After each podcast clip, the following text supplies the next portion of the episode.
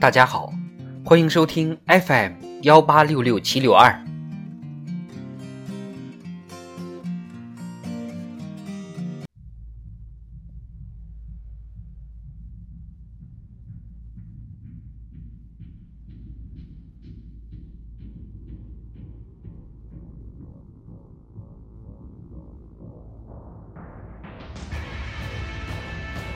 智慧人生，帮你开启生活的另一面。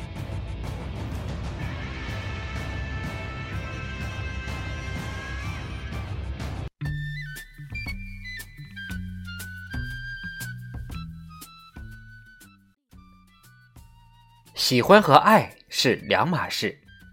作者：于谦。婚后二人世界是温馨幸福的。相声的不景气又使我成了有闲阶层，因为还没有做好各方面的心理准备，所以要孩子的事儿也没有提上日程。所以我决定养只小狗来增添日常生活中的乐趣。经过一番咨询和了解，决定养一只八哥犬，因为这种狗体型不大，亲和力强，听说不需要太大的运动量，适合楼房饲养。于是买了一只刚刚断奶的一个月龄幼犬，起名球球。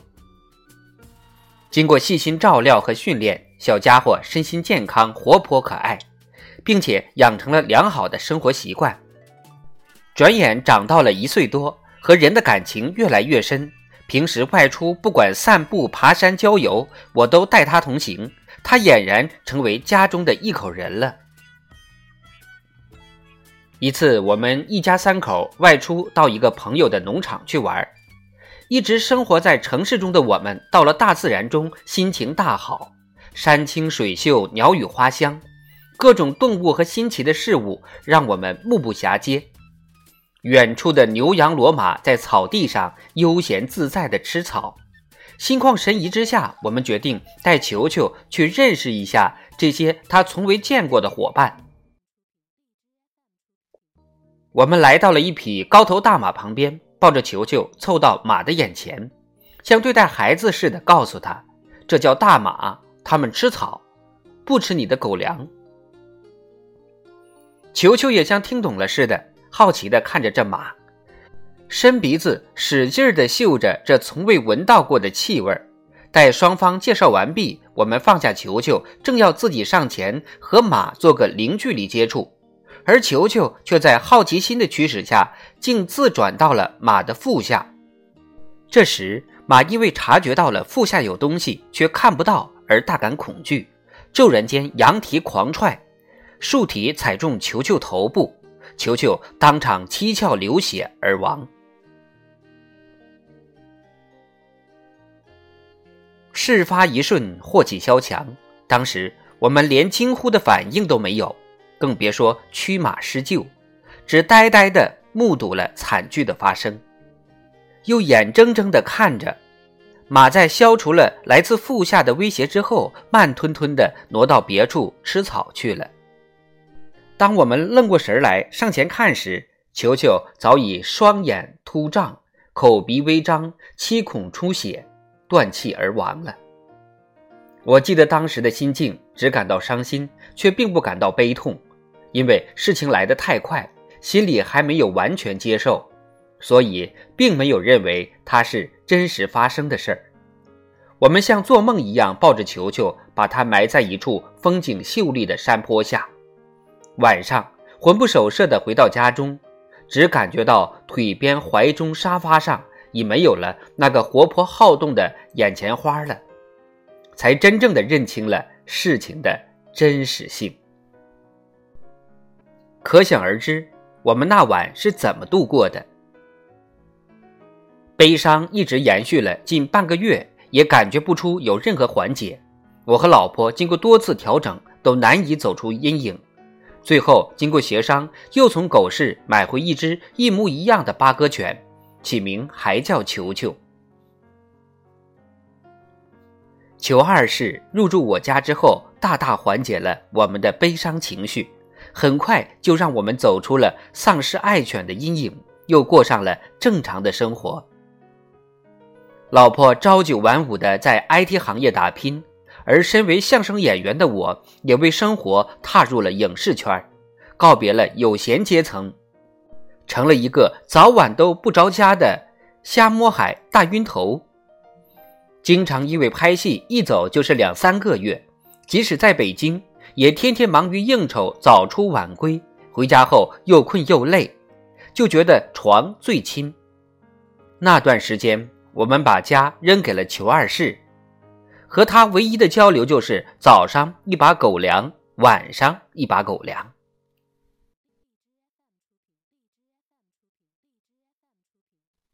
渐渐的问题来了，裘二世开始毁东西。刚开始是垃圾桶被推翻，垃圾掉得满屋都是；后来沙发巾、床单、枕巾全部被扯到地上，再后来。桌上所有的东西，书本、纸笔，只要他能碰到的东西，全部被扔到地下并咬坏。我们觉得球球学坏了，不可爱了。最初对他采取的是说服教育，无果；继而采取饥饿惩罚，不灵；最后改为体罚，而且动手越来越重。谁知不打还好，越打越严重。有时出门上班没走几步，发觉忘拿东西回家来取时，开门一看，家中已经一片狼藉，其搞破坏的速度让你匪夷所思，怒火冲天。而你一进门看到的裘二世，准是在转着圈的迎接你，但目光绝不和你的眼神碰撞，同时吓得尿尿，弄得到处都是。这日子没法过了。无奈之下，我请教了动物专家，细说情况之后，专家给出的结论是：球球患有严重的孤独症。专家分析的有道理，家中长期没人，宠物缺少交流和陪伴，在寻找与主人的交流总得不到满足时，他唯一采取的办法就是破坏，来吸引主人的注意力，因为只有这样，他才能得到与主人交流相处的机会。我不信，问专家哪有交流和相处啊？竟打他了。专家说，打也是一种交流啊。回家后，我仔细的琢磨了下专家的话，开始自责，替裘二世感到委屈。事情得到解决，而且越快越好。为了尽早让他摆脱孤独症，我和老婆做了一个决定。把裘二世送人，但有几个条件：爱动物，有耐心，保证不离不弃。家中要有退休的老人，能允许我随时探望。经过长时间的努力，我终于找到了理想的人家。通过考察之后，我把裘二世送了过去。现在裘二世很幸福，老两口拿他当宝贝一样，每天早中晚三次在小区散步。主食、副食、零食换着样的吃，饭后他就在老人怀里一躺，头枕着胳膊看电视。前两天无意中翻到了他的照片，还不禁想起了他小时候的一件趣事。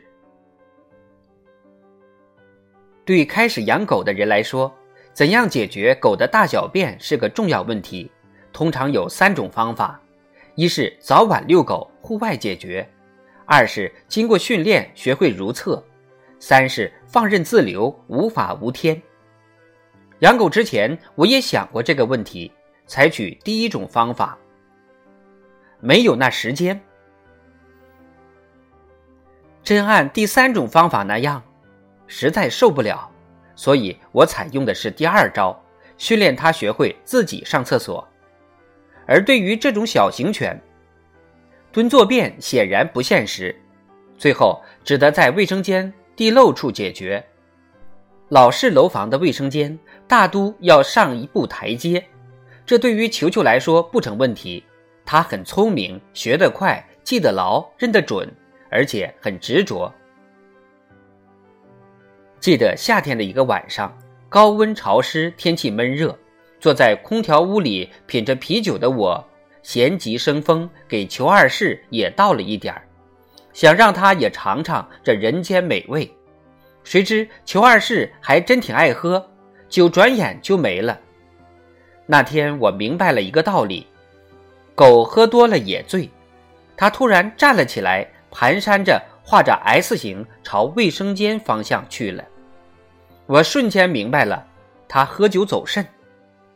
卫生间的一步台阶对于他来说不是那么轻而易举了，费了九牛二虎之力，他爬上去，找到地漏，摆好姿势，却没尿，坚持了十几秒。又踉跄着出门，一个跟头摔下了台阶，没走几步又回头进门往台阶上爬，就这样爬上做事收拾摔下回头再爬再做事再收拾再摔下，如此往复二三十次，我才明白他当时只是有尿意却没有尿，他却每次都认为自己已方便成功。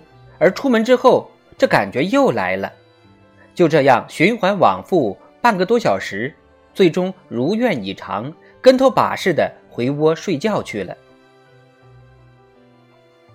我现在想起这事儿来，仍觉得可笑。